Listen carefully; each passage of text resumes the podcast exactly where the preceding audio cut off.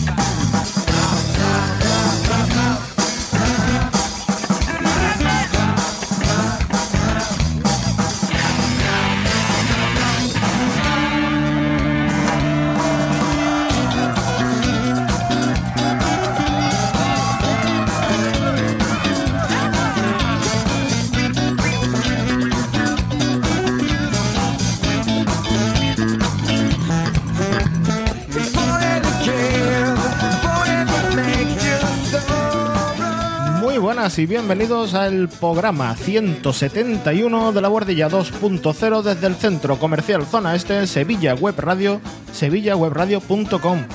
Muy buenas, Javi. Hola, buenas. Aquí estoy un poco acojonado ¿Por qué? por los papeles de Panamá. A ver si te van a pillar. No, hombre, ¿tú firmaste tú el nombre de la guardilla o firmamos todo? Firmamos todo. Hostia. Bueno, Y ya eh, está. y ya está, porque Abraham, bueno, Abraham viene, ¿eh? Eh, Ha tenido un problemilla de transporte, pero ya está en camino, ¿vale? Así que estará aquí en breve. Y después a las doce y media, 12.35, vamos a conectar con Londres, donde está Daniel Aragay, eh, que está realizando ahora mismo un documental sobre el VIH y va a hablarnos de, de cómo va la producción del documental y sobre todo de eh, a la actualidad de, de este virus. Y hablo, hablo bien de VIH y no Si de SIDA porque si no existe. eh, de eso va a hablar también, ¿vale? Y estará con nosotros después a las 12.30, 12.35, más o menos. Y Álvaro que no está porque ayer salió a celebrar lo de SpaceX y está un poco como perjudicado. habéis visto cuando hemos empezado, hemos empezado con, con la aleluya de Händel, porque SpaceX, ante la presión de la, de, de la encuesta de, de la guardilla, de hace, unos, de hace tres programas, eh, al final lo ha conseguido y, Ya por cabezón. y ha conseguido aparcar en el barco. Estupendamente. Joder, qué nivelazo. Yo, sí. No pueden con la presión. Los, los, los vellos de punta. los del culo no me puedo sentar. Hombre. Venga, Javi, método de contacto. Hombre, claro, guardiaposca.es, guardiaposca.com, de page, guardiaposca.gmail.com, ya de carrerilla, ¿eh? después de siete años, eh, donde podéis insultarnos y cosas varias, aunque, aunque estéis utilizando últimamente iVoox, cabrones. Y después, pues, arroba guardilla, arroba LPPA, arroba Quique Sirva, arroba Javi Guardilla y arroba Sevilla Web Radio, donde grabamos. Muy bien, Ole. Javi. Fíjate, Muy bien. Eh, déjame dar golpecito con la. el vicio de darle vuelta al boli. El- los resultados de la pregunta 170, que recordamos que era cortesía de Fogonazos, que, de Aberrón, que había preguntado que qué invento parecía más útil, el microscopio, el telescopio o qué me estás contando. Pues el- los resultados han sido 541 votos, No está mal. ¿vale? De los cuales un 12% dice, ¿qué me estás contando? Un 13% telescopio y un 75% un microscopio. Así que habéis decidido que el microscopio es más útil y además por goleada, porque al final el telescopio ha quedado empatado casi con ¿qué me estás ¿Qué me estás contando? Así que eh, esos son los resultados de la pregunta 170. Pero tenemos pregunta 171. Estilo Abraham, ¿no? Estilo Abraham, claro, porque como Abraham es de las cuando es- son correctas y cuando no son correctas, entonces lo que vamos a hacer es alternarlas, no vamos a hacer siempre una de un tipo u otra de otra, ¿no? Entonces la pregunta 171, almohadilla pregunta 171 es, ¿la naranja es un híbrido de opción A, limón y pomelo?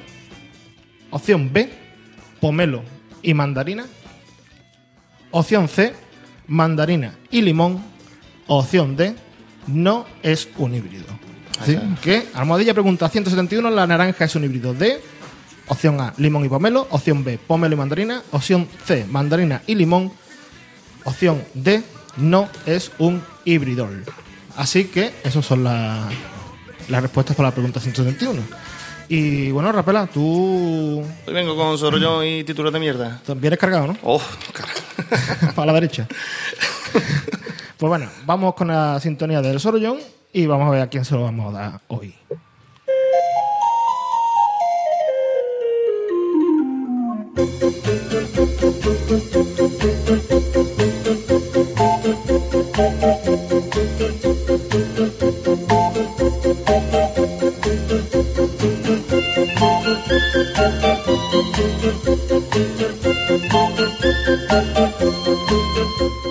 Ya está quebrado, ¿eh? Hola, joven. ¿qué tal? Hola, joven. Bueno, pues como ya la semana pasada estuvimos dándoselo a, a japoneses, pues seguimos con sorollones internacionales y se lo vamos a dar al Ayuntamiento de Barcelona. ¿Vale? Eh, lo recogerá pues Ada Colau, que es la alcaldesa, en nombre de todo el ayuntamiento, pero bueno, no creo que sea solo culpa de ella, aunque ella es la que al final pues es la que manda, ¿no?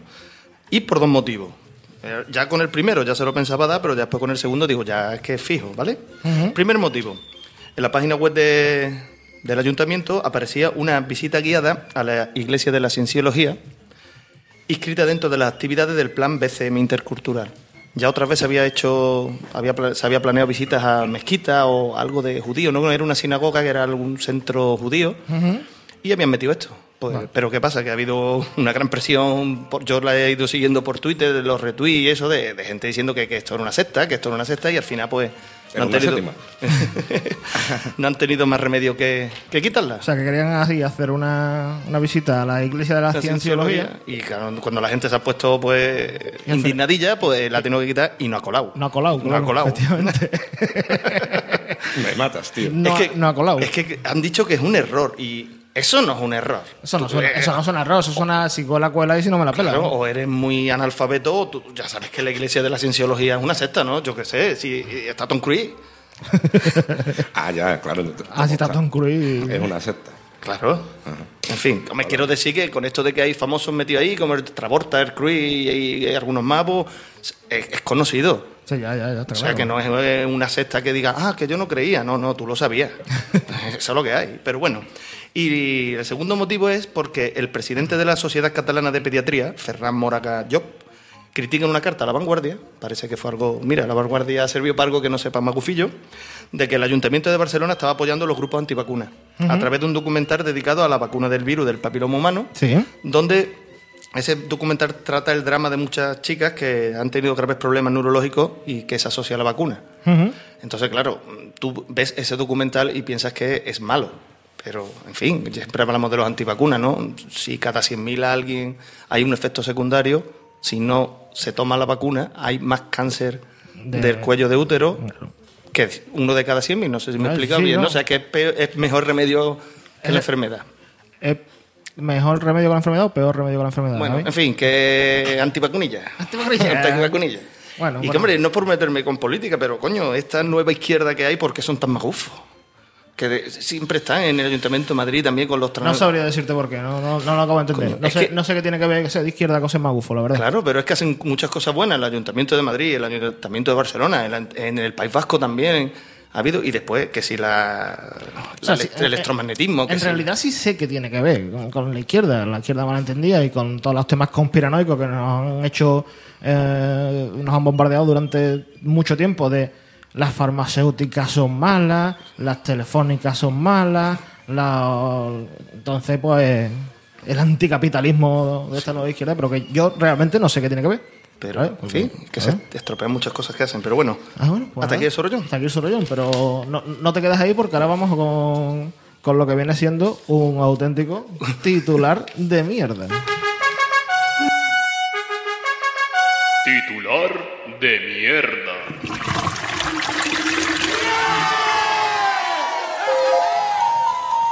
Yo creo que este es el récord, ¿eh? Hostia, es que el titular Es que- manda cojones. Además, hemos, yo he mirado y creo que Abraham también, y es un periódico digital, creo, mediterráneodigital.com, y creo que es serio, que no es un mundo today, porque después las otras noticias que pone son normales. Pero bueno, el titular es Crean la primera cerveza con sabor a coño. Crean la, cerveza, la primera cerveza con sabor a coño. Ese es el titular. ¿vale? Ya hablamos la semana pasada de esta cerveza, cuando dimos el sorollón a la cerveza con colágeno, nombramos que había otra con eh, hecha con bacterias de la vagina de modelos. De una modelo. Bueno, de una De modelo. una modelo en particular. Correcto, sí, que sí. tiene sí. unas bacterias buenísimas. Buah. Alessandra Brediova. ¿Vale? Qué raro que sea este. Es checa, checa. Checa, ¿no? Checa. Voy a hablar un poquito porque después, claro, después la, la noticia, pues te, te comenta qué es lo que han hecho con esta cerveza y ya que dije que como estaba en inglés no la hablaba, pues mira, la encontré en español. Pero por favor, el titular es increíble, ¿no? Es una cerveza que utiliza bacterias de la vagina de las modelos y en la imagen aparece esta que he nombrado, ¿no? Alessandra Brediova. Esta cerveza está impulsada por un grupo de empresarios polacos liderado por Bogsiewicz Mann, el hombre, aunque tiene dos N, pero el man, ¿no? Vale, vale. Y busca sacarla adelante a través de una campaña en la web de Indigo, Indiegogo, Indigo, Indiegogo. Indiegogo, que es de crowdfunding, ¿no? Sí. ¿Vale? Y que ya cuenta, según ellos, con un gran acuerdo para comercializarse en Latinoamérica. En Latinoamérica. Vale. Le Por llamarán la concha de tu hermana o algo así, ¿no? Más o menos. Sí. ¿Vale? Y menos mal que, según la noticia, llevan recaudado unos mil euros de los 150.000 que les hace falta. O sea que parece que esto no saldrá a flote, sabor ¿vale? a coño. Y dice que si logran comercializarla a nivel mundial, pues podrán hacerla con las bacterias de la vagina de tu novia. O sea que la harán personalizada. Ah. Eh, Mira, yo cuando quiero una cerveza quiero una cerveza y cuando quiero lo otro quiero lo otro. No me Eso es jodas. así, ¿no? Yo creo que lo mejor de la noticia es el comentario que dejó alguien al final que dijo, yo probé una y sabía mierda, y es que me dieron que la estaba bebiendo al revés.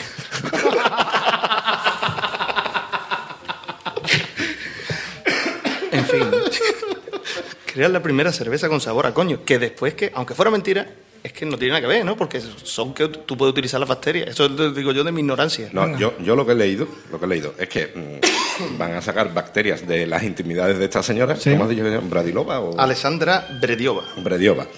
¿Vale? Y ahora, esas bacterias lo que van a hacer es cultivarlas para obtener otras bacterias, o sea, nuevas generaciones de... Bacterias de- fermentadoras para que fermenten. Para fermentar, no para darle sabor, ¿no? con lo- Hombre, claro que no, pero, vamos a ver, pero A ver, lo que sabe de ahí abajo no, son las bacterias. no son las bacterias. Es que por eso, eso es lo que voy, digo desde mi ignorancia, pero yo creo que esto Pero está es, que, claro. es que de todas maneras, si te metes en el, en el crowdfunding de Indiegogo, te cuentan una historia de que si la, la- la cerveza llevará la esencia femenina y tal y cual. Vamos, señor, no. Usted No. está cogiendo una bacteria, la está reproduciendo y a la decimocuarta. Y aparte es que la bacteria es un ser vivo distinto a la persona en la que está. Con lo cual están vendiendo ahí un rollo sin sentido. En los y bares, aparte. en los bares donde la venden, en vez de los cacharritos de palillo, habrá cacharrito con pelillo O algo. eh, de esto íntimo para ponértelo ahí de Sí, venga, vamos a seguir hablando de fin. guarrerías, Rapela. Bueno, pues nada, hasta aquí el titular de mierda. Muy bien, Javi, muy bien, muy bien. Has traído tú solo yo de que no ha Pero, colado. pero recordad que si es de mierda es porque lo estáis bebiendo al revés. ¿eh? en fin. Casquito da. Bueno, pues vamos con eh, con Punset, ¿no? Vamos, Romero. Vamos, vamos, dale. Venga. Estoy refrío. Pero me pido primero.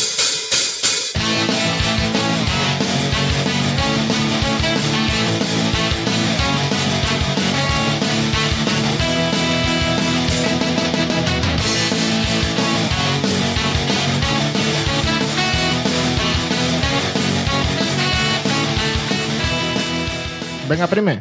Yo trae que noticia, Abraham, trae ya, noticia. ya propuse, no sé si fue la, semana pasada o la anterior, hacer una sección de RT Actualidad. Sí, Lo sí. dije de coña. Pero- es que no, he podido evitarlo. Vale, vale, vale. Dale ahí, dale ahí. La NASA encuentra una araña gigante en Plutón. Lo bueno de esto es que eh, lo habían tuiteado los de RT Actualidad y debajo del titular habían puesto un GIF de una araña del desierto o algo así escondiéndose en la arena. Chan, chan, han encontrado arañas en Plutón. Pues no, no han publicado, no han encontrado un ser vivo, no han encontrado un arácnido. Lo que nos cuentan en la noticia es que la sonda de la NASA New Horizons New Horizons. New Horizons ha enviado una fotografía captada el pasado 14 de julio de 2015 en la que se observa una estructura geológica que tiene bueno, pues una forma muy peculiar. Son eh, seis fracturas que tienen una longitud de entre 100 y 580 kilómetros de longitud que convergen en un punto. Vale. Un punto, bueno, un punto extenso que parece así como un cuerpo con seis patitas. Vale. Eh, claro, estamos acostumbrados a reírnos de RT Actualidad, ja, ja, ja, ja, ja, una araña gigante. Vale, pero es que la NASA también pone en su nota de prensa que Giant, Giant Sí, Spider. Spicy Spider. Spice Spider. O sea, de mierda también. ¿eh? Spider, Ahí sí ¿vale? Spider. Explico. Lo que, bueno, aparte de las tonterías y tal, lo que explican los de la NASA es que, bueno, eh, la, la corteza de, de- o la capa exterior que cubre Plutón es una capa de hielo gordota. Vale. Entonces, bueno, pues es bastante común encontrar en su superficie pues este tipo de fracturas. Lo que ocurre es que suelen ser eh, paralelas entre sí. Vale. No es la primera vez que se han encontrado estructuras de este tipo en, en un planeta, porque en Venus y en Mercurio ya la encontraron también gracias a Magallanes y a Messenger. Lo que sí ocurre es que es la primera vez que encuentran una estructura de este tipo tan eh, fuera o tan mm, al borde, digamos, Eh, del sistema solar. Vale. Eh, ¿Qué es lo que dicen eh, los científicos? ¿A qué se puede deber? Que no sean unas grietas paralelas, sino que sean radiales, digamos. Pues que haya un aporte desde el interior de Plutón hacia la superficie de material en un punto concreto, concreto, digamos, extenso, Sí, sí. Eh, y entonces esto provoca el- la tensión suficiente como para que se... Para, ir haciendo las fracturas, estas grietas de- Exactamente. Digamos, si cogéis un punto y apretáis mucho, pues se van a producir estas fracturas Vale, vale, vale. entonces, con lo cual, eso no sería que todas convergen en un punto, sino que el origen, El origen es es ese ese punto.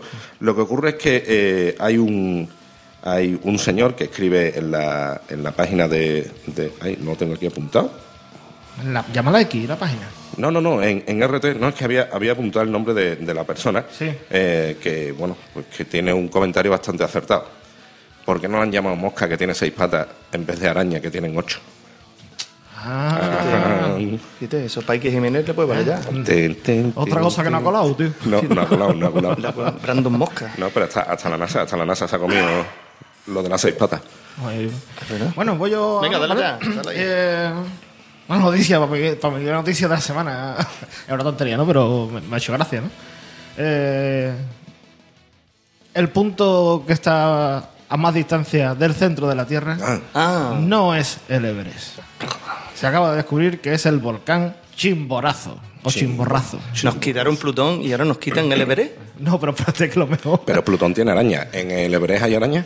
Pues puede que sí, más Ah. que en Plutón. Vale. No, lo, lo mejor es que, a ver, no lo traigo como titular de mierda porque tampoco es titular de mierda en sí, pero es que ya el Everest no era el punto. No jodas. Ya, ya había otro volcán, que es un volcán eh, hermano de... Chimborrazo. Cerca de Chimborrazo, ¿vale? Que tenía más metros. Ahora, ahora no voy a encontrar el nombre del volcán. Me cago en la leche. Me cago en la leche. ¿Así se llamaba? Me cago en la leche. No, Huascán. Ah, Huascán, claro. El Huascán.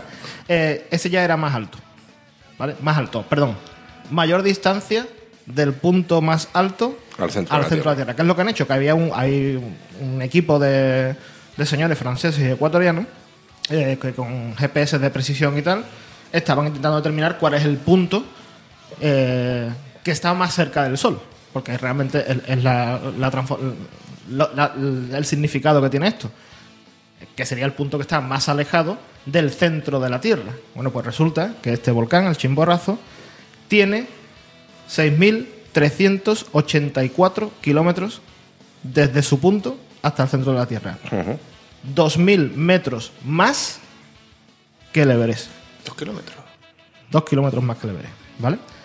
Eh, ¿A qué se debe esto? Bueno, pues se debe a que la Tierra no es una esfera perfecta, ¿vale? Siempre te explican en el colegio de es una esfera achatada por los polos. ¿vale? Pues si está achatada por los polos, ¿dónde hay más distancia? En el Ecuador. Entonces, es simplemente es la curiosidad. Lo que pasa es que todo el mundo lo ha vendido como destronan al Everest y no, destronan a otro volcán, otro. al Huascán, que ya era más alto, ma- tenía mayor distancia del centro de la el Tierra. Huascán no lo sabía. Pues sí, pues sí, no era, no era el primero. Así que se, el Everest, eh, medalla de bronce. Dale. Bien, nada, venga. Esta, esta yo creo que puede ser la noticia más seria que he traído en muchos meses. Pues me parece muy futurible, pero como un. Espero que no sea el grafeno. Pero bueno, vamos al lío. Es del confidencial, que ya eso se ha convertido en algo muy serio, con lo cual no puede haber maguzada. Estudiantes españoles crean un sistema para cargar el móvil con la energía de las plantas. ¿Vale? Hasta aquí tú lo lees y, claro, piensas que meto el enchufe en la maceta. Pues correcto. O sea, va por ahí. Esto Ah, no, vale. ah, creía que era de abrazar árboles. o No, no, no, esto se supone que es serio. O sea, quiero decir, yo no he leído el paper, pero. Y además lo, lo más curioso es que lo han hecho tres estudiantes que todavía no han terminado la carrera. O sea que Se ve la fotillo de ellos abraza- con los brazos cruzados ahí en plan chulesco y, coño, está muy chula. Los tres estudiantes han presentado este proyecto en el pasado Mobile World Congress. Mobile World Congress. Mobile, eso lo quería decir mejor, pero en fin. Y de momento han llegado a un acuerdo con el Ayuntamiento de San Cugat del Valle para que le financien las pruebas en las zonas verdes de la localidad. Habla bien, Sant Cugat del Vallès. Vale, ¿Vale? Lo que doy. Eh, esta noticia la, la hicieron en marzo, con lo cual la idea saldrá en abril eh, con una campaña de crowdfunding, que, o sea, que no sé si ha salido ya, pero sale este mes, en la plataforma otra vez Indiegogo. o sea, Indiegogo. que sirve para todo. Y por 99 euros los mecenas conseguirán una macetita que cuando crezca la planta de esa maceta, pues ya podrán cargar el móvil dos o tres veces al día. Después se centrará, cuando ya esto tire para adelante, en fabricar paneles de un metro cuadrado, que dice que para ponerlo en el jardín de tu casita, el que tenga, que dice que podrá generar entre 3 y 4 y 40 patios. Que alimentar una casa entera necesitaría 6 metros cuadrados, pero que se puede reducir a 15 si lo que en vez de sembrar hierbecilla pues, o plantas chiquititas, pues sembras arbustos o, o árboles.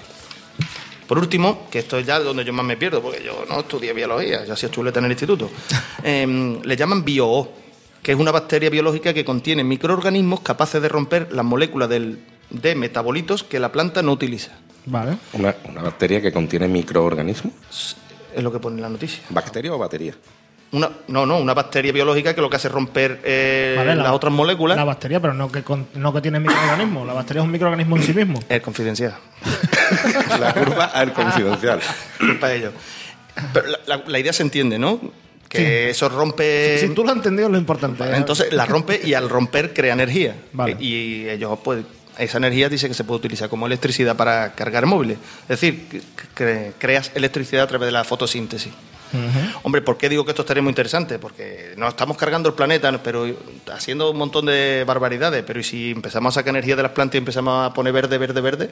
Pues Pero, y una pregunta. Venga, venga. Si tocas la planta, ¿te da calambre? no he tenido el gusto, pero, hombre, me imagino que no. Me imagino que esa energía la, la- le pondrán un aparatito enchufado a la misma planta, no sé. Enchufado. Algo me entiende, me- conectado, ¿no? Me imagino los cables pelados conectados, uno abajo del tallo, otro arriba. En la foto de la noticia Uno- se ve el cable uno- metido en la, en la uno- arena. Uno, uno de rayita amarillo y verde para tierra. No, no, la tierra la lleva ya incorporada. Fíjate lo chulo que tiene que estar sacando a un niño a, a jugar al jardín y que le dé calambre y dice, qué Ramón. nervioso están hoy. Ramón Coromina dice, eso lo ha analizado Quirantes y parece que no dan los números. Supongo que está hablando de, pues, de la cerveza, no creo, ¿no? No, No, será esto. Va a estar hablando de, de esto Claro. y lo de Arturo Ha salido en la tele, ¿eh? Vamos, Bueno, o- vale, o- sí, pero... O igual está hablando de lo del chimborazo. No vale. sé. No sé, el- esta noticia me la pasó un alumno que, mira, Pasó una luz, ¿no? sí, sí, me dijo, para tu Ra- podcast. Ramón Coromina, acláranos, ¿de qué está hablando? ¿Del chimborrazo o de, o de la- las plantas que dan calambre? Vale, Efectivamente. bueno, hasta que la tiren por tierra, pues esta ha sido mi noticia. Muy bien. Eh, voy yo con una noticia que se me quedó la semana pasada en el tintero, ¿vale? Porque es una noticia de. En del- el tintero no. O sea, si lo, si lo dice Javi Rapela, que se la ha quedado en el tintero, vale, porque sigue Vale, se trayendo quedó aquí en el ordenador, ¿vale? folios escritos. Se me- Para hablar de tecnología. Es que, es que esto es un- muy fuerte, ¿eh? O sea, tú acabas hablando de avances tecnológicos mientras te traen las cosas en un papel pintado. Lo he escrito esta mañana con las chicas, cogían brazos, escuchando todo, la gallina pintadita. ¿La qué? La gallina. pintadita. Algunos lo conocerán. y en la otra mano, pues mirando en el móvil la noticia y transcribiéndola a papel. Transcribiendo la que bien te queda, ¿eh? Eso así. Ese verbo te lo ha enseñado tu hija, ¿no? Sí. Bueno, pues la noticia que se me quedó eh, en el navegador la semana pasada, que es de 24 de marzo de 2016 en agencia Sync, es que han sintetizado la célula mínima, ¿vale? Sí. ¿Vale? Con solo 473 genes necesarios para la vida. Un equipo internacional de investigadores, liderados por eh, Craig Venter, que fue el que impulsó esto del, del genoma artificial, que fue el que creó en 2010 el primer genoma artificial, han publicado en Science esta semana eh, la versión final de un organismo que han creado que se llama JCVI SYN 3.0, ¿vale? Que es el genoma más pequeño hasta la fecha capaz de replicar de forma autónoma cualquier célula, ¿vale? Eh, lo que han hecho es han cogido un, micopla- un micoplasma, que es un tipo de, de organismo. Ellos han creado eh, el genoma de los, de los 473 genes y ahora se lo han introducido a este micoplasma para que a través de tramposones, tramposones son una cosa que se utilizan en biología para que se inserten dentro de- del, del genoma eh, original de la bacteria y vaya destruyendo los genes. Entonces lo que hacen es que esa bacteria al final lo que acabe replicando es el genoma que le han metido. Vale. Bueno, pues resulta que hasta la fecha, no se sabe si se podrá hacer aún con menos, pero de momento 473 genes es lo indispensable y necesario para que una célula sea autónoma. Es cierto que, por ejemplo, no tiene ningún mecanismo para reparar ADN, ¿vale? Eh, típicas enzimas para si hay un fallo en el ADN, repararlo, ¿vale? Tiene lo necesario para replicarse, ¿vale? Pero si hay un fallo en la transcripción, no, no hay manera de... Como los productos de los chinos, cuando te falla lo tiras. Efectivamente. Total, para lo que cuesta. Por eso. para que esto no creo yo que haya sido barato, ¿vale? Entonces, bueno, pues la- el organismo JCVI SIN 3.0 eh, 3.0. lo que representa es una herramienta básica para, para poder ver cuáles son las funciones básicas de la vida. Es decir, si con estas funciones sabemos que esto es necesario. ¿vale? E incluso podrán ver a ver si algo, pueden quitar algo y tal, pero bueno, de momento, 473 genes, ¿vale? son 500 y pico mil bases, que tampoco es tontería, ¿no? Pero No. bueno, que, que tiene ahí el, este bichito. ¿Rapelada? Que estoy mirando que sí, que la noticia era sobre lo de las macetas. Ah, vale, lo que... ¿Vale? Lo de Naucas. Vale, vale, vale. Lo leeré despacito después, ya la semana que viene daremos cuenta de si no eh, la maceta está seca. Muy bien. Recuérdanos... ¿Tú, tú la has regado. Sí, Ah, tú eso es otra. Eso es otra. No me jodas. Si la riegas, ah, provoca un cortocircuito. ¿Verdad? ¿Eh? Que no No, es tan fácil. y yo esto no. Esto yo no. esto lo veo. La gallina pintadita me tenía la mente nubilada y Eh, no, no di. Por cierto, Mario nos dice que efectivamente no era una bacteria con microorganismos, sino batería con microorganismos. Se Rafaela, que la has copiado ahora, ahora sí cuadra. la cosa de Rapela. Ahora sí cuadra rápido. Pero yo te Tú digo, sabes, ¿no? lo importante es que tú lo hubieras entendido. Ya, yo no entendí, digo, ya tú entiendes, tú sabes, ¿no?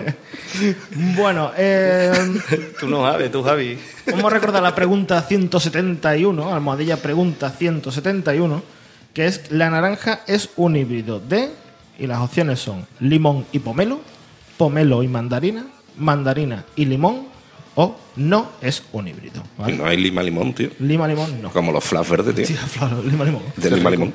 Sí, sí. Un chupachu, ping pong, pica pica de limón. y el Juan Babalúa, balón bambú creo que era, o algo así, que era un helado. Sí, sí, se llamaba así, o algo muy parecido, que era un de esos que aprietas y sale para afuera del pirulo. Son cal- un calipo otra. Un calipo, pero se llamaba así cuando Ah, chico. claro, vale, que era un calipo de, mar- marca blanca, ¿no? No, coño. lo buscaré, lo buscaré. Sí, sí.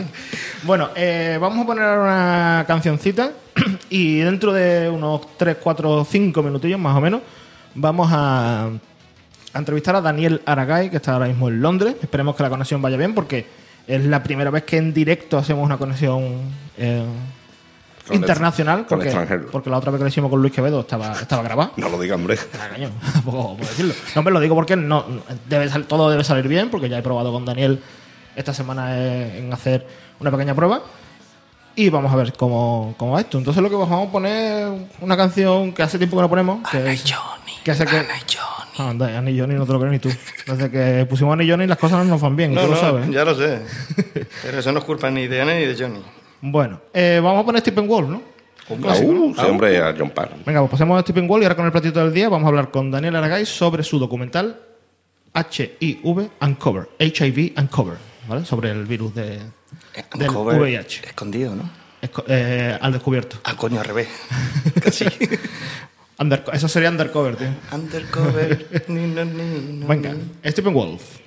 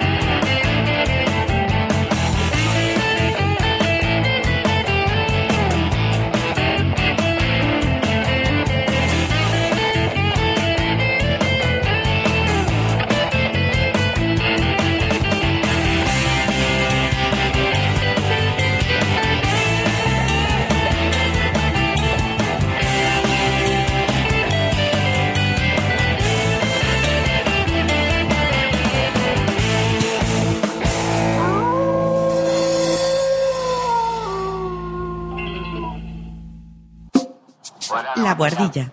Ciencia y humor en Sevilla Web Radio. los procesos sociales, ni con el crimen, ni con la fuerza. La historia es nuestra y la hacen los pueblos.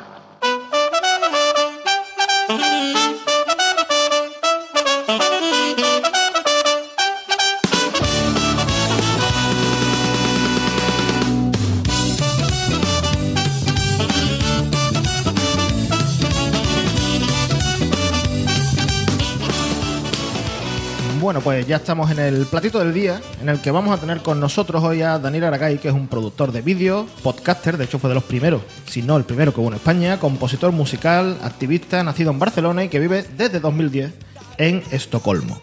Eh, en 1991 fundó una empresa dedicada a la distribución de preservativos y en 2012 fue premiado por un anuncio sobre el VIH. Incluso en 2005 fue uno de los compositores de la canción que representó a Andorra en el Festival de Eurovisión. ¿Cómo? Para que Eso tú no veas. sabía. Lo que le traigo aquí es su nuevo proyecto, el documental HIV Uncovered, Treating Stigma, o eh, VIH al descubierto, tratando el estigma, eh, que aborda desde muchos ángulos el día a día de investigadores, asociaciones, activistas y personas que viven con el VIH.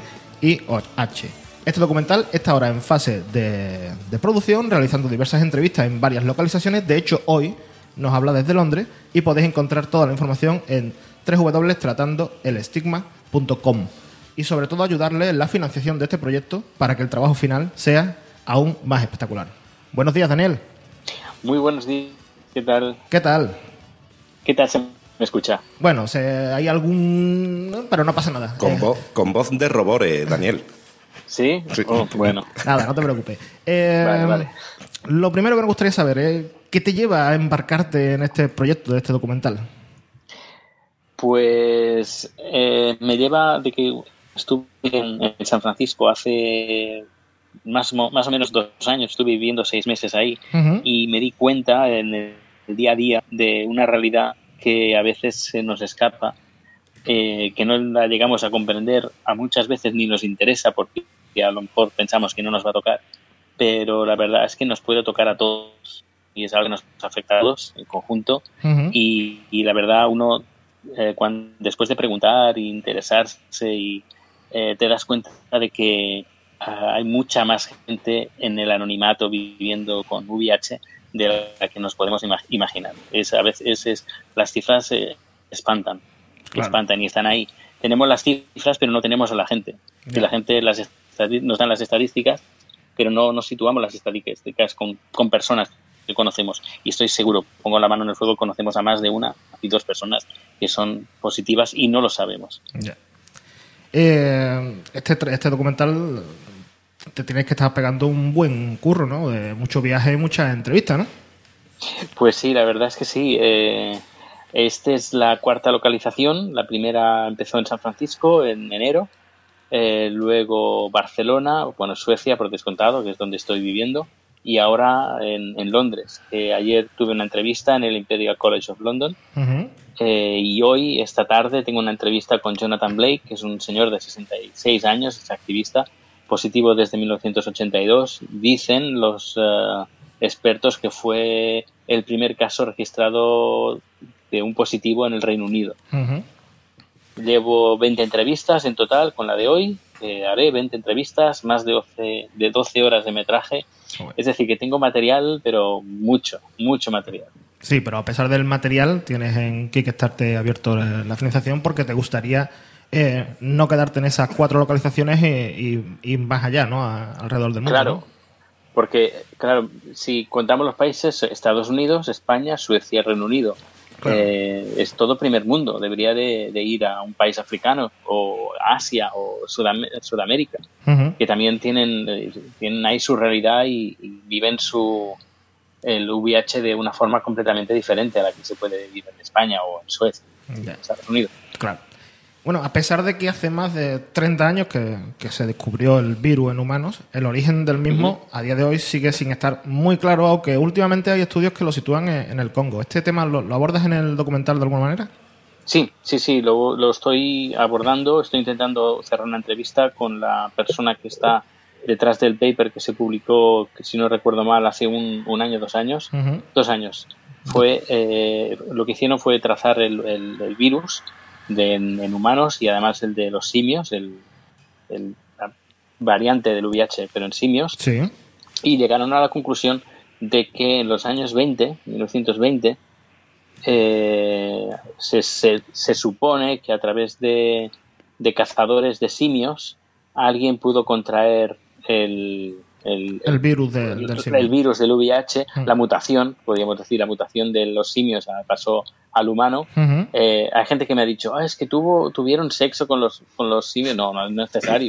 Con una pelea, con un, es- ya, eh, con solo que haya dos contactos de, de- un contacto de, se- de, de sangre ya es suficiente. Claro. Y a partir de ahí, esto en los años 20, a partir de ahí, en los años 60, el Congo Sí. eh, vivió una transformación económica muy importante a través de, del río, del transporte eh, ferroviario y a través del, del río Ujú. en los años 60 y a partir de ahí, los 70, 80, luego ya saltó a los Estados Unidos, precisamente en San Francisco, y a partir de ahí eh, pues se ha ido ex- ex- expandiendo por todo el mundo.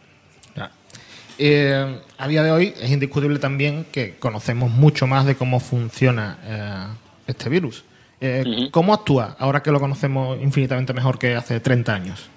Sí, sí, además muchísimo mejor. Sí. Eh, mira, pa- para, empezar, es, es- el VIH es, una, es un retrovirus. Los retrovirus son virus que son capaces de, de integrar el ARN eh, en, dentro del ADN e integrarlo dentro de la célula infectada. Sí. Eh, dentro del virus encontramos de- el ARN, eh, dentro de la, la- bolita, podríamos decir, Sí, del, virus. sí. Y luego también con él tiene las herramientas que necesita para copiarse e integrarse en la célula que son, bueno, aquí vienen datos científicos, que son la- las, trans- las transcriptasa inversa, la integrasa y la proteasa. Correcto. Y, y luego eh, el proceso es el siguiente. El VIH eh, entra dentro del cuerpo, ya sea vía sexual, sanguínea o perinatal, que es, es decir, es entre madre e hijo. Y luego lo que hace el VIH busca la puerta de entrada eh, en los linfocitos T- CD4 y, o en los macrófagos. tienen como una especie como de puerta, una cerradura que se llama CCR5 eh, y lo que aprovecha el, virus para entrar en la célula es a través de esta de esta uh, de esta llave, es decir, tiene la llave para poder entrar. Eh, una vez entra dentro la, uh, la transcriptasa inversa lo que hace convierte la cadena simple de ARN en una cadena parte de cadena doble de ADN luego lo que hace es que es, es como una, es una máquina, es una máquina súper inteligente para, para, hacer todo esto. Porque luego entra dentro del núcleo y a través de una enzima llamada integrasa lo que hace es integrar, ya lo dice el nombre, integra el ADN dentro del propio ADN de la célula. Luego se queda ahí como dormido, inactivo, durante, puede durar, estar ahí durante varios años, y luego se activa, no se sabe aún eh, por qué se activa, pero se puede activar y empieza a, a replicarse. Si se divide, eh, crea nuevas, uh, nuevos virus que al salir de la célula arrastran eh, parte de la, de la membrana que recubre la célula y eso lo que hace es matarla. Al final la mata. Mm, Daniel, mm, Dime. nos has explicado mm, en qué consiste, cuál es el mecanismo por el que actúa eh, este, este virus, este retrovirus, el VIH. Sí. sí. Eh, un tema muy bien estudiado en los últimos 30 años. Eh, uh -huh. Sin embargo, no es difícil encontrar personas que nieguen la relación entre el VIH y el SIDA. ¿Te estás encontrando uh -huh. alguno de estos individuos en la o alguna de estas, no sé si habrá asociaciones negacionistas durante la, la producción del, del, documental? Yo no me he encontrado con nadie. Uh -huh de momento no me he encontrado con nadie que me diga, no, esto es un complot, esto es un invento, este el VIH no existe.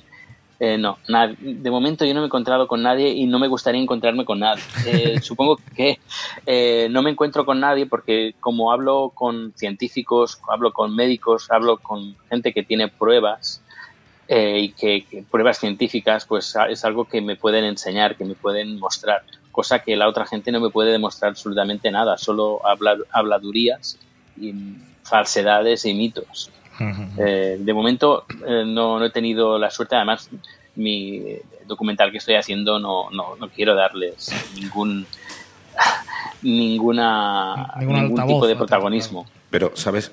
¿Podrías decirnos si esto está muy extendido, estas esta teorías conspiranoicas de, bueno, de que el VIH Entre, no existe? Mira, entre el colectivo de gente infectada hay gente que sí, que, que se, lo ha, se lo ha creído uh -huh. y mucha gente ha muerto por eso, uh -huh. porque no se, no se ha tomado la medicación y, y os contaré un poco eh, cómo, cómo funciona la que es la, la curva de la infección. Uh -huh. Cuando uno se infecta de, de VIH, al cabo de horas, lo que hace es replicarse una barbaridad con millones de copias. El cuerpo eh, detecta, lo detec detecta que hay ahí algo que está replicándose y está eh, afectando y el cuerpo pues puede tardar entre una semana a dos semanas o incluso tres meses dependiendo de cómo tengamos pues eh, nuestras defensas a detectar que tenemos ahí un virus que está intentando afectar nuestro cuerpo pero claro se copia tanto que el cuerpo no le da tiempo a, generar las su suficientes defensas. Además, como se copia tanto, tiene muchos errores aparte y hace que eh, cada variante sea completamente diferente a la anterior. Y el cuerpo, pues lo que hace es entra una especie de estrés y haciendo copia, bueno, haciendo anticuerpos. Al cabo de más o menos eh, un mes, dos meses, eh, la carga viral baja porque el cuerpo ya empieza a atacar al, al VIH y eh, la carga viral va subiendo poco a poco a, a medida que las defensas van bajando. Uh -huh. Llega un momento que las defensas cuando están a 200 unidades por, por 200 unidades por milímetro, eh, mililitro, perdón, eh, lo que hace el, se, le, se le dice al que la persona entra en estado de, de SIDA, podríamos decir. Uh -huh. Pero es cuando las, sus defensas llegan a 200. Vale, vale. Pero claro, hasta que llegar a este extremo pueden pasar uh, 10 años. Claro. O depende, pero claro, también depende. Ahí pueden pasar incluso menos. Depende del estilo de vida que tenga la persona. Si se cuida, come bien, come sano, pues a lo mejor puede durar más. Y luego si se medica, pues ya esto ya, bueno, ya lo comentaremos más adelante, pero Sí, sí, sí. la cosa cambia un montón. Claro, eh, si, si la- los oyentes pueden ver que en todo momento hemos estado hablando de VIH y no de SIDA, porque eso es una cosa que la gente suele tener eh, problemas para diferenciarlo. De hecho, el, el último teaser que has hecho de- del documental es precisamente Sí. cuando una persona le, le- le comunica a la otra que es VIH y lo primero que le pregunta a la otra es que, ah, entonces tienes SIDA, ¿no? Eh, ¿qué, diferencia existe entre ambos términos? Y además, y contestando a la pregunta, se puede tener VIH y no desarrollar el SIDA. Ajá, efectivamente. Mira, pues mira, el VIH es la- el virus, ya es el virus de inmun- inmunodeficiencia humana. En cambio, el SIDA es el síndrome del, del virus, es decir, cuando ya el cuerpo ya tiene las defensas tan bajas que puede coger cualquier tipo de infección y cual- cualquier tipo de, de virus que no sea el VIH. Otro, es decir, las defensas están tan bajas que el cáncer, por ejemplo, también es, es otra en- enfermedad que puede ocasionar el tener el VIH, porque las defensas no, no pueden eh, combatir los eh, agentes externos e internos que tiene que puede tener el, cuerpo humano y esto ya entramos en SIDA. Pero claro, cuando hablamos de SIDA, muy- hoy en día, y más en el, en el mundo occidental, muy poca gente entra en este estado, porque las medicaciones funcionan muy bien. Y la gente es portadora, seropositiva, eh, pero eso no significa que vaya a tener el VIH. Eh, el, VIH, el SIDA, Sí, perdón. sí, sí, sí. Eh, luego hay gente, hay gente que sí que tiene una especie como de resistencia y las defensas están mejor preparadas y hay gente que no se tiene que tomar medicación. Eh, es un, un número eh, bajo. Lo que sí que me he encontrado es que hay gente que dice, ah, es que la medicación no, no funciona porque yo, no- yo no me tomo medicación y tengo las defensas muy bien y la carga viral la tengo muy baja. Eh, esta gente es afortunada no, no por la medicación, es porque sus genes, sus defensas, eh, están mejor preparadas para atacar el VIH. Claro. Luego también hay una, una mutación del, eh, de, la- de la- de las defensas, que esa llave que, que- que he comentado antes, el CCR5, no existe. Y claro, como no existe, no puede, el VIH no, puede, abrir- entrar. claro. Y eso lo tiene el 1% de la población eh, humana, esa mutación. Sí, de y hecho, esa gente nunca va a tener el VIH. de hecho hubo, hubo una noticia, lo que pasa que al final no sé si quedó eso un poco como en, en leyenda urbana, eh, creo que fue un, un chico alemán que después de un de un trasplante de médula Sí. eh, se curó. Y es Sí, que resulta que, la, efectivamente. que la, la- en la médula que le habían trasplantado contenía la mutación que estás comentando y había conseguido combatir la enfermedad. Sí, eh, efectivamente. Eh, tenía leucemia este, este señor, que además lo conozco. Tenía leucemia y aparte VIH. Pero la leucemia no era a, a causa del VIH, sino tenía dos cosas completamente diferentes. El doctor le dijo, mira, te va- tenemos que hacer una, un trasplante de médula para curarte o intentar curar tu, Leucemia. eh, tu leucemia. Así que lo que vamos a hacer, vamos a intentar buscar un donante que sea eh, compatible y además que tenga la variante esta génica. Lo encontraron, le hicieron el, el trasplante, que además ella eh, comentó que estuvo do- dos momentos de morir, porque no es, no es que sea un trasplante como que se trasplanta, pues, el, el, el- el hígado, es, Sí, sí. es una operación mucho más eh, delicada. Y efectivamente eh, sus defensas empezaron a funcionar de nuevo y crearon esas defensas sin ese, ese conector, esa llave que hace que el VIH entre dentro de la célula. Interesante. Eh, también hemos hablado de cómo ha evolucionado el conocimiento que tenemos, lo que también ha evolucionado mucho eh, es la forma de combatirlo, ¿no? ¿Cómo funcionan los últimos tratamientos eh, que, que- que se están diseñando? ¿Como. ¿Como un tratamiento como tal o como una prevención? Sí, hay los eh, está el tratamiento, que son es un cóctel eh, cóctel de varias medicaciones, de varias eh, con varias fórmulas eh, que lo que hacen es interrumpir varias etapas del proceso de infección del VIH. Hay unas que, por ejemplo, ponen como una especie de barrera eh, para que no puedan entrar en, en esta llave, en el CCR5. Hay otra que pone como una especie de barrera dentro de la célula para que no se integre dentro de la, eh, del ADN. Es decir, son tres eh, formas de que tiene las- la, la medicación para que el VIH no eh, se pueda replicar o no pueda entrar en la célula. Luego están el, el PEP, que es la posexposición, es decir, cuando eh, tenemos una relación sexual o alguien eh, que tiene sangre en la mano y hay un contacto entre sangre y esa persona es seropositiva, eh, pues lo que hay una medicación que en las 70 y creo que son las 72 eh, primeras horas mm, nos tomamos esa medicación y lo que hace es eh, es tener una fuerte, podríamos decir, dosis de medicación de VIH para que el cuerpo eh, lo que haga eh, que no se pueda replicar tanto y el, el mismo cuerpo pueda matar directamente el VIH.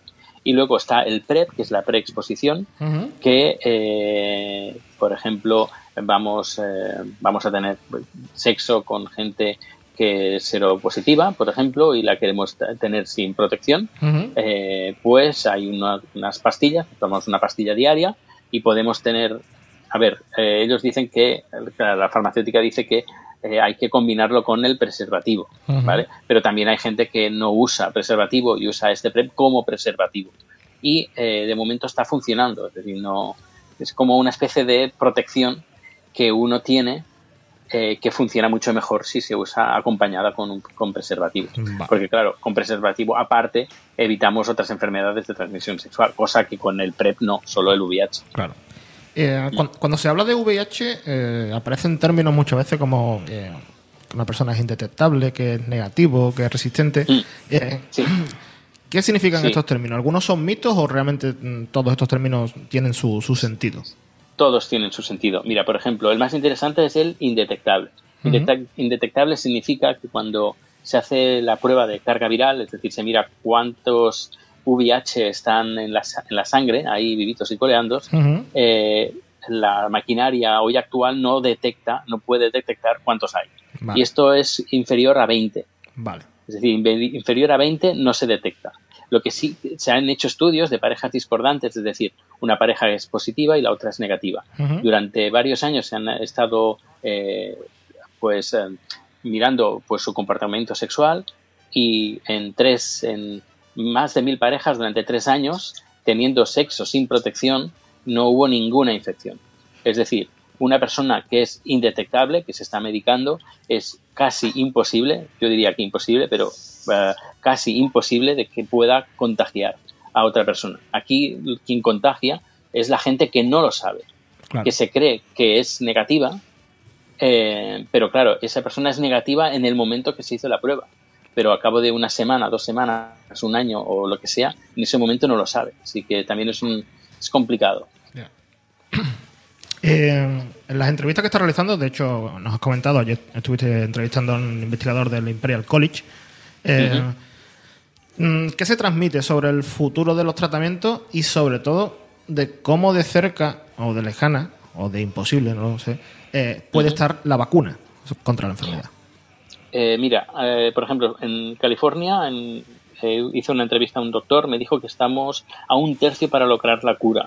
Luego en, Bar- en Barcelona, en Irsi Caixa, que están trabajando también para una vacuna, me dijo que estamos cerca, pero todo depende de la financiación que se tenga. Cuanto más financiación, cuanto más dinero se, se dé para, finan- para investigar, antes lograremos. Y luego ayer, en el Imperial College of London, Ujú. es del doctor eh, a quien hice la entrevista, me dijo que eso es muy relativo, porque todo depende que se puede descubrir mañana, por ejemplo, eh, dan con la clave, o a lo mejor pueden pasar 20 años más, que no se sabe.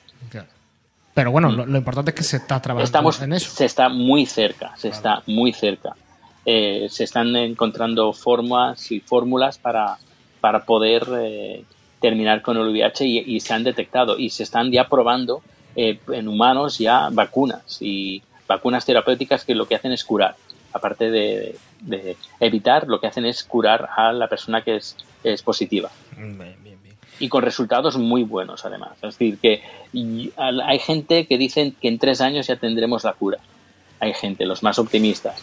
Hay gente que entre 10, eh, unos 10, menos de 10. Pero bueno, siendo, pues entre- pongamos entre 3 y 10 años, yo creo que el VIH podría estar ya erradicado. A menos en el mundo, el mundo occidental, que es donde tenemos eh, los mejores tratamientos. Vale.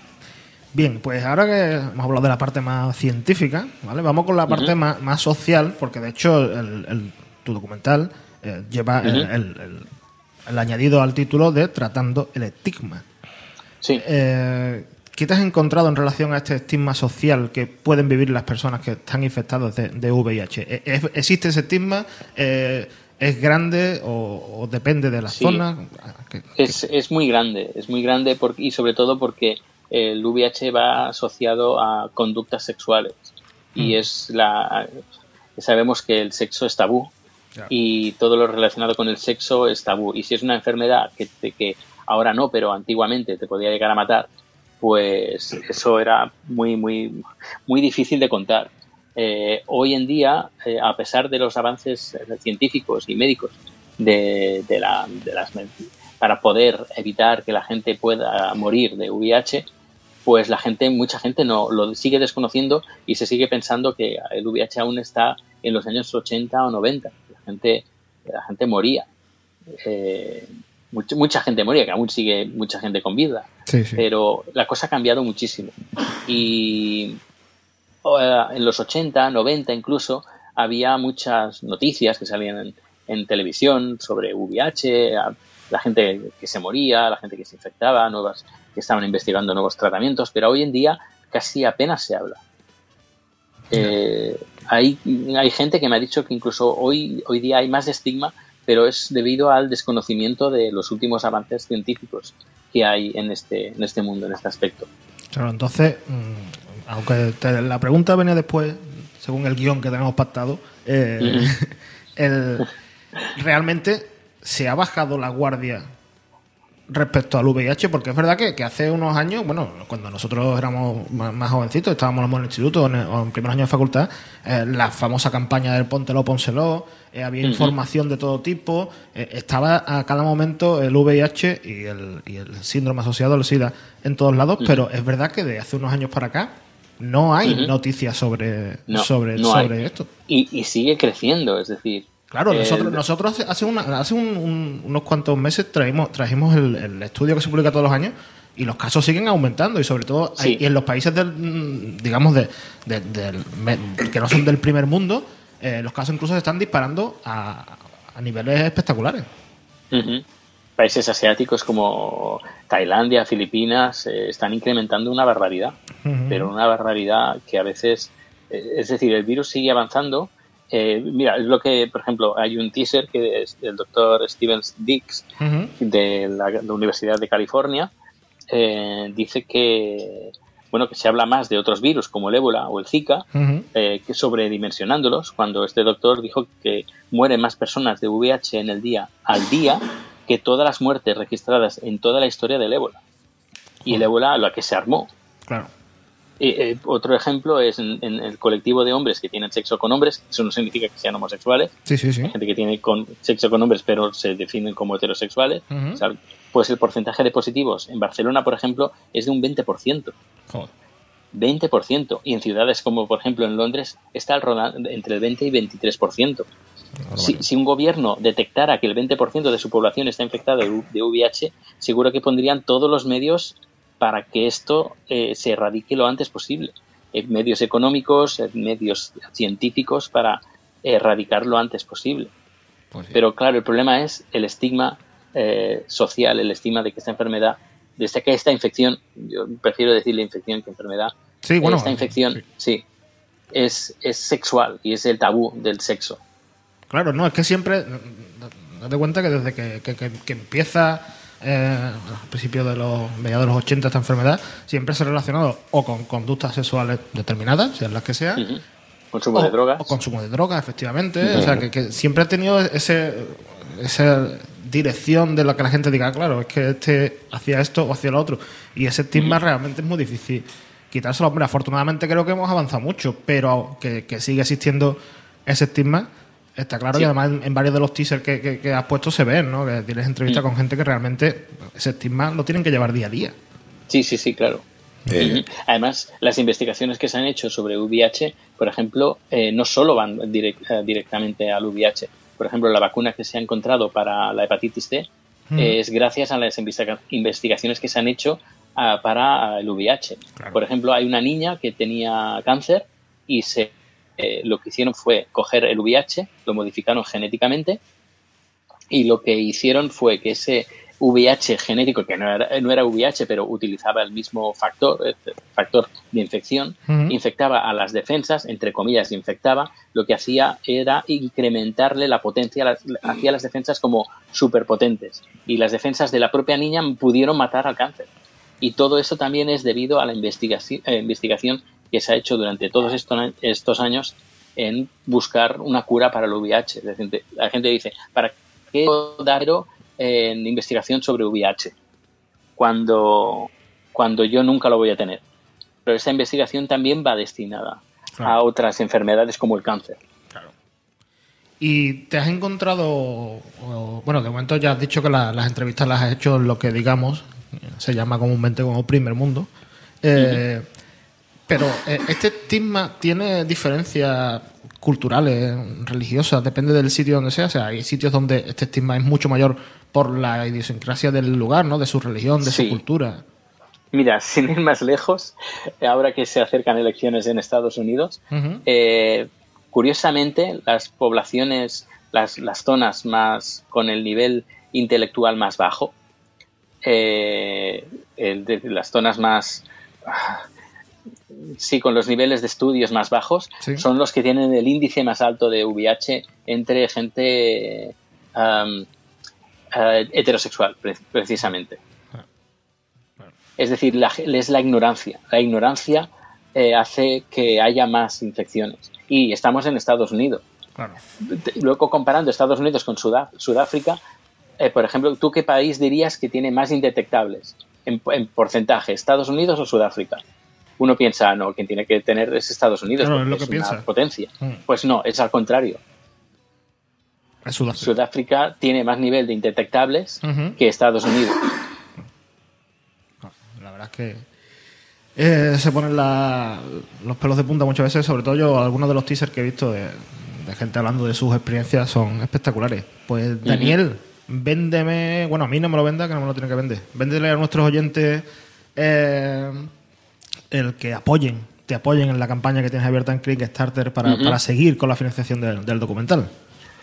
Pues sí, yo animo a la gente que entre en el, dominio que va, dirige la campaña de Kickstarter, que es tratandoelestigma.com, Ujú. y a partir de ahí pues verán pues eh, el tipo de aportaciones que pueden hacer a partir de los 5 euros y cada por cada aportación yo doy algo a cambio es decir no es una donación a cambio de nada sino hay algo a cambio y si se logra el límite pues eh, lo que podré continuar con, con la con el documental y finalizarlo porque no solo continuar sino finalizarlo editarlo ponerle música etcétera etcétera promocionarlo también eh, y si no lo logro, pues bueno, ya buscaré otras estrategias, pero eh, el, el documental lo tiro sí o sí. Es decir, Bien, bien. eh, me, me encantaría de que la gente pudiera aportar su pequeño granito de arena o gran granito de arena, como crea oportuno, y, y para, para hacer la, no sé, el mundo que tenga acceso a esta información, ya que los medios no hablan, pues al menos que haya un documental que esté explicado de una forma amena,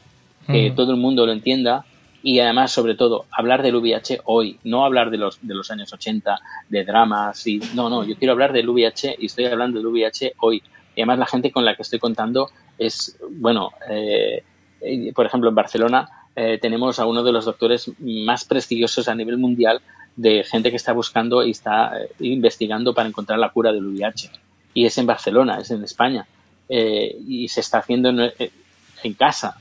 Y eso mucha gente no lo sabe. Mm. Mucha gente que dice, ostras, eh, mi pareja me dijo que era positiva, ¿qué, qué hago?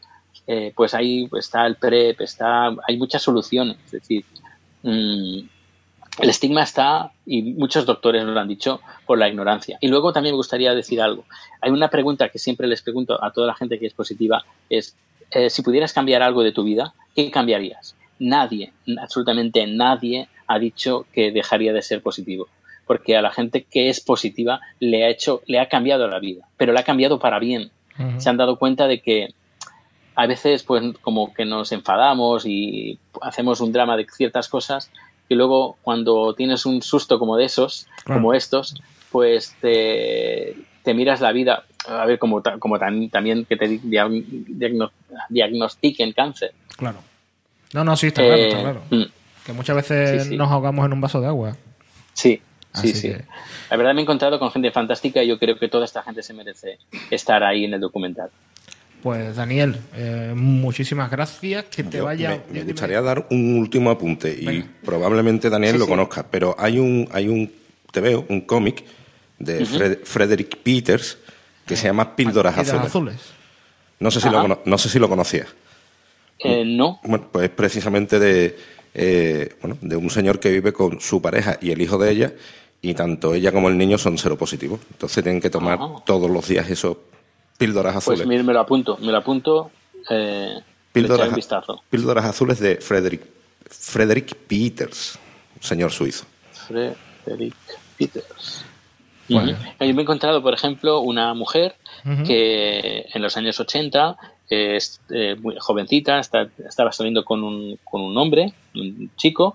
El chico este se le murió en sus brazos mientras eh, hacían el amor. Ella cogió una depresión espectacular. Eh, empezó a medicarse con antidepresivos, no eran suficientes. Se puso en el mundo de. necesitaba cosas más potentes, mundo de la droga, necesitaba dinero, se prostituyó, cogió VIH, se quedó embarazada. eh, todo el mundo diciendo, ¿cómo puedes ah, dar a vida a una niña eh, siendo tú positiva, drogadicta, prostituta? Y ella dijo, no, no, yo lo voy a tirar y además eso me va a dar a mí fuerzas para cambiar mi vida y ayudar a la gente. Y al final nació la niña, ahora ya le hice una entrevista, ella tiene 20 años, eh, ella es negativa, la madre es positiva y nos contaba eh, en la entrevista pues todos los problemas del, del estigma que han vivido en las dos, tanto la madre como la hija. Y historias a veces que a uno le ponen los pelos de punta. Yo lo he contado ahora en 15 segundos, pero la historia es espectacular, la historia de esta, de esta pareja, de esta madre y de esta hija. Pues la, la veremos en el documental. Daniel, muchas gracias porque sabemos que estás precisamente en Londres trabajando en Sí. entrevistas y nos has hecho este pequeño hueco para estar con nosotros. Sí, sí, ha sido un placer, de verdad es un placer estar dentro de las ah, del platito del día. Muy bien, Daniel. Pues que te vaya muy bien todo lo que te queda por hacer todavía en Londres y, y el viaje de vuelta a Estocolmo y que sigas adelante con el documental. Perfecto, muchísimas, pero muchísimas gracias. Gracias, gracias. Un fuerte abrazo. Un abrazo, Daniel. Bueno, pues aquí teníamos el lo que nos ha contado. Mira, ha ido bien, ha ido bien el La próxima ¿La vez, Eurovisión? la próxima vez tenemos que hablar con él, pero para que nos cuente lo de Eurovisión. de Eurovisión. Lo de. Eurovisión. Lo de Eurovisión va a ver. Bueno, ponemos un poquito de música Sí. y ahora después en la agenda vamos a tener a la gente de Desgranando Ciencia. De A hecho, Ro- vamos a tener a Rosa Porcel, a Rosa arroba Porcel. Biomara, con nosotros. Ponemos una cancioncita y enseguida estamos con, con Rosa. Croqueta. Buscar la mejor manera de encajar los secretos que nunca quise contar. Saber que no siempre se cae de pie. Si está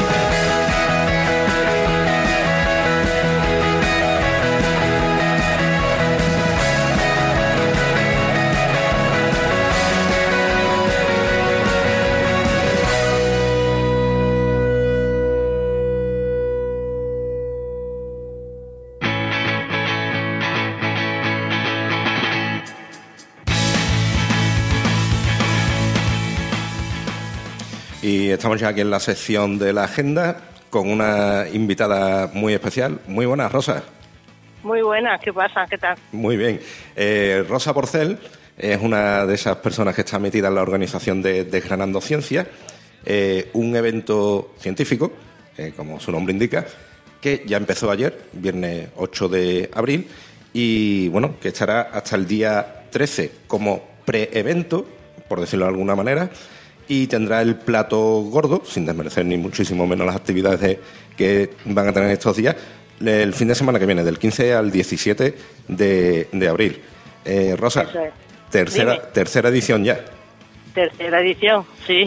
Eh, Se va consolidando poco a poco. Sin embargo, con un pequeño sustillo, porque las dos primeras ante- eh, ediciones fueron en el mes de diciembre, tuvisteis que suspender el evento en diciembre de 2015 para pasarlo a este año, abril de, de 2016. ¿Qué ha ocurrido? Eso es. Bueno, pues básicamente fue un problemilla que tuvimos con la financiación porque obtuvimos menos de lo que en un principio se nos había dicho que íbamos a tener y bueno, eh, eso comprometía en gran medida la calidad del evento. Entonces nos debatíamos entre hacerlo en diciembre y, y comprometer algunas cosas que durara menos, que fuera en otro sitio, en fin, cosas que, que no estábamos dispuestos. Y nos reunimos, mm, tuvimos ahí nuestros más y nuestros menos, viendo pros y contras y al final decidimos aplazarlo porque no queríamos hacer el evento fuera como fuera. O sea, queríamos hacerlo en condiciones, por lo menos que tuviera la misma calidad que en ediciones anteriores. Ujú. Así que ese fue el, el motivo. Luego también hemos tenido la suerte de contar con una ayuda del Ministerio de la FECID y bueno, nos hemos visto más desahogados a la hora de hacerlo. Sí, porque se ve en la página web ese apoyo institucional por parte del Ministerio Sí. de Economía y, Com- y Competitividad, de FECIT. Además, hay patrocinadores como Coca-Cola, Aero, la Fundación Iberoamericana de Nutrición. Esto Sí. da más empuje, ¿no? Pues sí, sí tenemos colaboradores importantes como bueno dos centros de- del Ujú. IARP, Big Bang, el Colegio Cume, mm, Geandalu, etcétera. Y luego tenemos patrocinadores que de una forma económica pues han contribuido como la Finut, Vector o Biopolis, que es una, una empresa de Valencia, o ERO, o, o dos departamentos. Bueno, el Departamento de Bioquímica y Biología Molecular de la Facultad de Farmacia y la Facultad de Farmacia. O sea que- O sea que, que sí, que- la verdad que, muy bien. que Oye, lo, lo agradezco en el alma, lo agradecemos en el alma. eh, es que, es que sin, sin este tipo de apoyo es casi imposible llevar nada, nada a cabo. Oye, eh, Totalmente. preevento del 8 al 13 de abril, ¿qué, qué es lo que vais a hacer? ¿O qué estáis haciendo? Porque empezó ya. Pues ya, ya estamos, ya estamos. Ahora mismo tenemos a un equipo de organizadores y a un gran equipo de voluntarios en Plaza Virrambla, que es una plaza muy céntrica, muy emblemática de Granada. Sí. Y allí están con dos tenderetes, con dos, con dos puestos, eh, con carpas eh, haciendo extracciones de ADN y haciendo experimentos de ciencia de andar por casa para niños y para adultos. Y la verdad es que eso llama muchísimo la atención y como es una plaza, ya te digo, muy céntrica y, y donde se pasea muchísimo y con el tiempo tan fabuloso que está haciendo estos días, ojalá siga así, pues, pues hay mucha gente que está pasando por allí y bueno, encantada.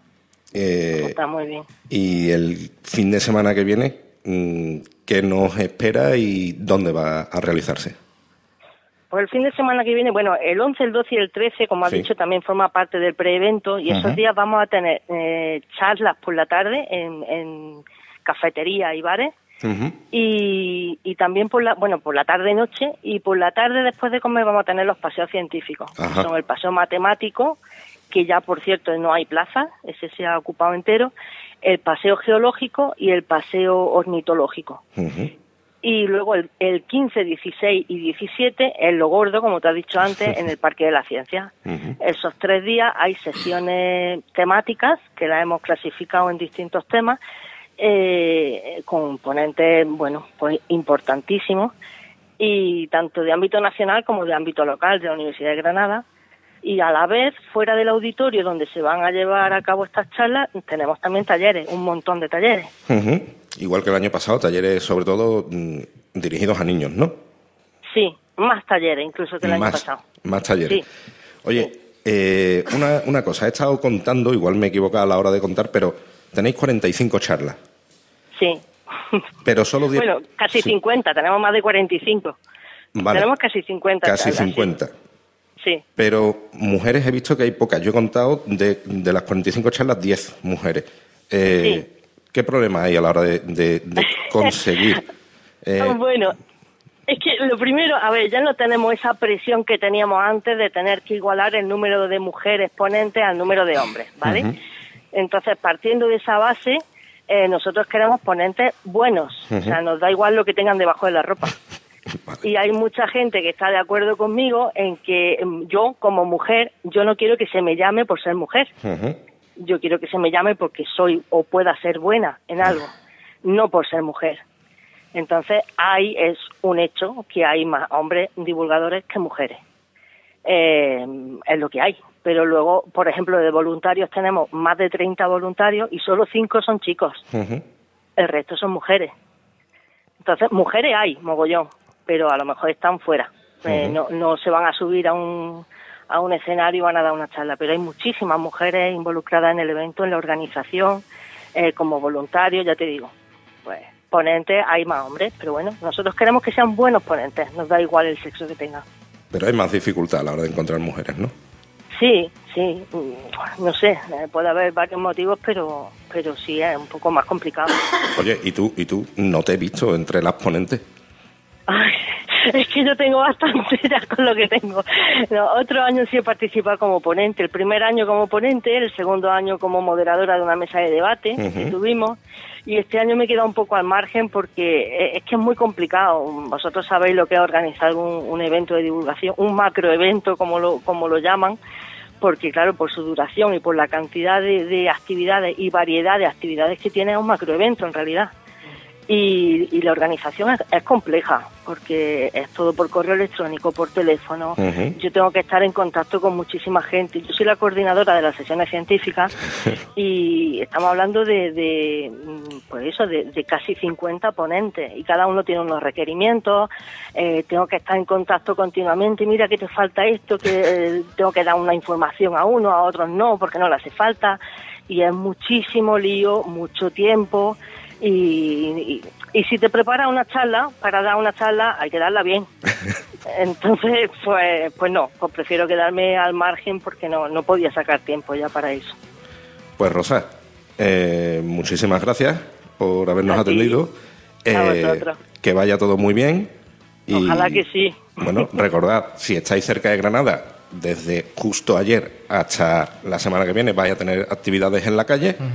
Y si sois de Granada o no sois de Granada, pero os queréis acercar, el fin de semana que viene en la ciudad de la ciencia, en el Parque de la Ciencia de Granada, pues el lo gordo, lo gordo de Desgranando. Sí, lo gordo, bueno, sí, todo. Bueno, pues Rosa, muchísimas gracias. Un beso. Animaros, animaros y venís que lo vaya a pasar muy bien. A Tenemos ver. espectáculos, tenemos, es que tenemos de todo, como en botica. Bueno, pues Rosa, un beso muy fuerte y reparte besos por allí también a Luis, a Óscar y al resto de, de los Vale, organizadores. Solo, solo quiero Sí. comentar, si queréis más información, porque hay mucho horario, muchas cosas y mucho tal que no he contado ahora, en la página web granada.hablandodeciencia.com lo tenéis todo desglosado, tanto del preevento como del evento. ¿Vale? Granada.hablandodeciencia.com. Exacto. O simplemente poniendo de Granando Ciencia en Google Sí. sale. Muy bien, pues Rosa, muchas gracias y que vaya perfecto el evento. Muchas el gracias a vosotros. Hasta luego. Un abrazo. Bueno, pues aquí teníamos el. ¿Tú, te- tú vas a venir, Repela? Yo estoy en la feria. es que ha cogido una mala época aquí en Sevilla. Pues sí. Que Bueno, me gustaría poder ir. más, Sí, más más, cositas para la agenda. Mira, eh, la vida en el espacio, charla a cargo del cosmonauta de Roscosmos, Aliek Katov. Será el martes 12 de abril a las 7 y media en el Pamplonetario, que está en la calle Sancho Ramírez sin número de Pamplona. Eh, bueno, y mm, Aliek Katov, ¿quién es? Pues un señor que pertenece, como he dicho, a Roscosmos, a la, Sí. a la agencia rusa. La, es- la rusa, ¿no? La, rusa, exactamente. Estaba, como decía Carlos Sogor, La, NASA, la ESA y, y la, la rusa. rusa. Eh, bueno, pues el señor Katov acumula 526 días, 5 horas y 2 minutos en misiones espaciales. No te O sea que años, no algo sabe, algo sabe de, de salir para allá para arriba. Luego tenemos también eh, dos charlas que serán los días 21 y 22 de abril a las 12 de la mañana en el Museo Nacional de Ciencias Naturales en Madrid. Evolución, biodiversidad y, conversa y conservación. No conversación, conservación del lagarto. Conversar, podéis conversar después. Hombre, Pero lagarto- no con el lagarto. Lagarto Juancho. Ah, eh, bueno, sí, yo creo que sí, el lagarto Juancho sí. Eh, las charlas estarán a cargo de Manuel Jara y Daniel Pincheira Donoso. Muy bien. También tendremos, estos serán ya los jueves 14 y 21 de abril. Vale. ¿eh? Tardes cinetíficas. Cinetíficas. Sí, es un Ah, juego vale, de por- palabras. porque ponen una peliculita y después. Eh, no, son charlas. Ah. Que yo sepa, la Ah, vale. película, la película no va. Van Ah, pero son charlas sobre algo sobre- de una película. Exactamente. Vale. Por ejemplo, bueno, digo, será en el Caixa Forum de Palma de Mallorca a las 7 de la tarde, los jueves 14 y 21 de abril. La del 14 pues, corre a cargo de Francis Villatoro, de la astrofísica al celuloide, la ciencia de la película Interestelar. Que dice Francis que cuidado porque hay spoiler. A ver, Es decir, que primero te ves la película, La película. no vaya a ser que después digas, ay, me la ha contado este Pues al tío. final, claro, un, Hombre, es sí, un va. rollo que al final te enteras de que el tío estaba soñando desde el principio. por ¿sí? ejemplo, claro. Un resino cualquiera. Claro, no, ah, no, pero esa no es la que el mayordomo es el asesino. No, no, no, no. Ah, vale. Entonces estoy yo aquí. Esa es la segunda. Interestelar 2, ¿no? El asesino era el mayordomo. Bueno, y la segunda charla del día 21 correrá a cargo de Antonia Mengual y el título es La ciencia y la tecnología futurista en el cine cuando el tiempo ya es presente o pasado. Yo qué sé, yo que. Hay que hacer una charla sobre el tiempo en sus manos, tío. Película, Por ejemplo. tío. Pero igual, la... La, la original con. Rod Taylor, tío. Ah, la de Rod Taylor, Hombre, vale, que vale, con, vale. Los, con los Eloy y con los Morlocks, Hombre. tío. De verdad. O sea, me marcó cuando chico. Te marcó, ¿no? Sí. Igual que esa, No serie, esa serie que jamás olvidarás su nombre, pero que no te acuerdas cómo se llama. ¿no? Esa, esa. esa. Una vez contaré de qué va, a ver si alguno me ayuda. Bueno, pues vamos con algunos corridos que tenemos. Venga. Venga, que este palito me Venga. lo merezco. No, hombre, no, si yo te he apoyado también, Víctor Manuel Ares. Dice, el motivo de este correo es porque en algunos de los podcasts que he escuchado referís a la música que suena en el Sorollón de la Semana como una pieza de la película El Guateque.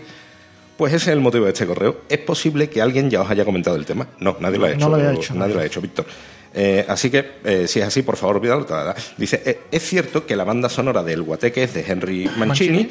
y que la pieza Baby Elephant Walk, ¿vale? que es la, la canción en cuestión, es del mismo compositor, al igual que es el compositor de la música de La Pantera Rosa o la archiconocida Moon Riva de Desayunos con Diamante. Ujú. Pero lamento tener que contradeciros en lo del guateque. La pieza Baby Elephant Walk pertenece a la película Atari del año 62 y dirigi- dirigida por Howard Hawks y pro- protagonizada por John Wayne, entre otros. Hombaines, hombaines. Eh, luego estuve mirando, el guateque es del año 68. Sí. Eh, porque dije, bueno, a ver si es que aparece la canción en las dos No o aparece, primero. no No, en el Guateque no aparece. O sea, y bueno, que del guateque. no. Es de Atari. es de, es de Atari. En concreto es de. Buenos de- videojuegos. En concreto es de MSX. Pero Este Atari es con H. Es con H. No me jodas. Atari. H no suena. Atari. Atari. Bueno, que lo que lo- en la Wikipedia te dice que el tema eh, es de una escena de la película en la que la actriz Elsa Martinelli lleva a tres elefantitos a darse, a darse un Ah, no. chapuzón ahí a un al río o a no sé dónde. Yo es que vi la película hace ya un montón de años. Yo también la he visto, pero no me acuerdo Que ya. yo, eh, esa película, o sea, a ver, ¿a quién se le ocurrió? Una película de mm, vamos a llevar gente a África a coger leones y, y hacemos una película. ¿Por qué no, tío? No hicieron una de unas hormigas gigantes, tío. Cuando ruge la marabunta, tío. Ah, vale. O sea, no eran gigantes, sino que eran carnívoros. ¿no? Los cocodrilos, que- unos tiburones que vuelan. Se han nadado unos dos y tres, Se han cuidado. dado un peli- Me queda por ¿cómo? ver la tres, tío. Si hay dos y tres. Sí, sí, sí.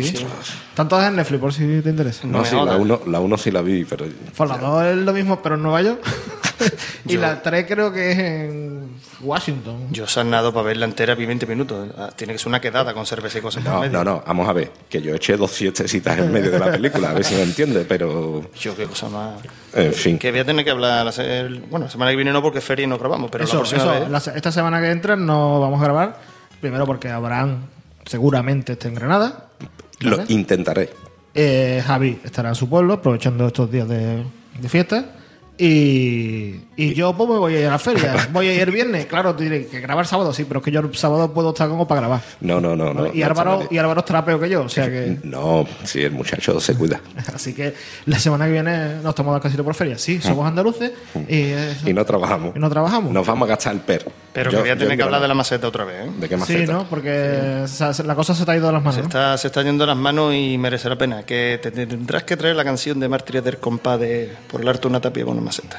Vale, vale, ya me lo va diciendo, ¿no? Sí, sí. Vale, Por vale. si se me olvida ya te lo dejo caer. Vale, vale, vale. Bueno, vamos con el. Con el Con el personas con papeles ya. personas con papeles. Pues vamos a recordar la pregunta antes de irnos. Muchas gracias a todos los que nos habéis escuchado. Primero, eh, hoy hemos tenido una gran cantidad de oyentes, pero sigo echando de menos hoy Ardegambia? Ardegambia. Igual que se ha cambiado de país. No la han cambiado por otro. No la han cambiado por otro. Ostras, Y tío. yo, eso no ha colado. Y yo, yo, yo me Bueno, pues- flipo, flipo conmigo mismo. Pero me ha venido de golpe. Esto no lo tenía apuntado. Bueno, pues la, la pregunta es recordar, Almohadilla pregunta 171, una de estas de, de las de Abraham con respuesta correcta. La naranja es un híbrido de Qué híbrido. va a ser. A, limón y pomelo, B, pomelo y mandarina, 5, mandarina y limón, eh, D, no es un híbrido. Es que iba a leer ya el número de porcentaje que lleva ahí. Claro, es que, de- que no es un Ah, ya está, híbrido. ya está. vale, Sí, ya está, ya estamos dando. Bueno, el Personas con Papeles de hoy está dedicado a Edith Quimby, ¿vale? Ahora escucharéis quién era Edith Quimby. Edith Quimby. Edith Quimby, ¿vale? Eh, texto y voz de Laura Morrón. Eh, dar las gracias a las personas que hemos tenido con nosotros. A Daniel Aragay, muchísimas gracias por hacer ese huequito en Londres mientras sigue rodando su documental. Y a, y a Rosa por hablarnos de Desgranando Ciencia. Así que nos vamos a despedir con el Personas con Papeles dedicado a Edith Quimby con voz y texto de Laura Morrón. Hasta dentro de dos semanitas. Adiós.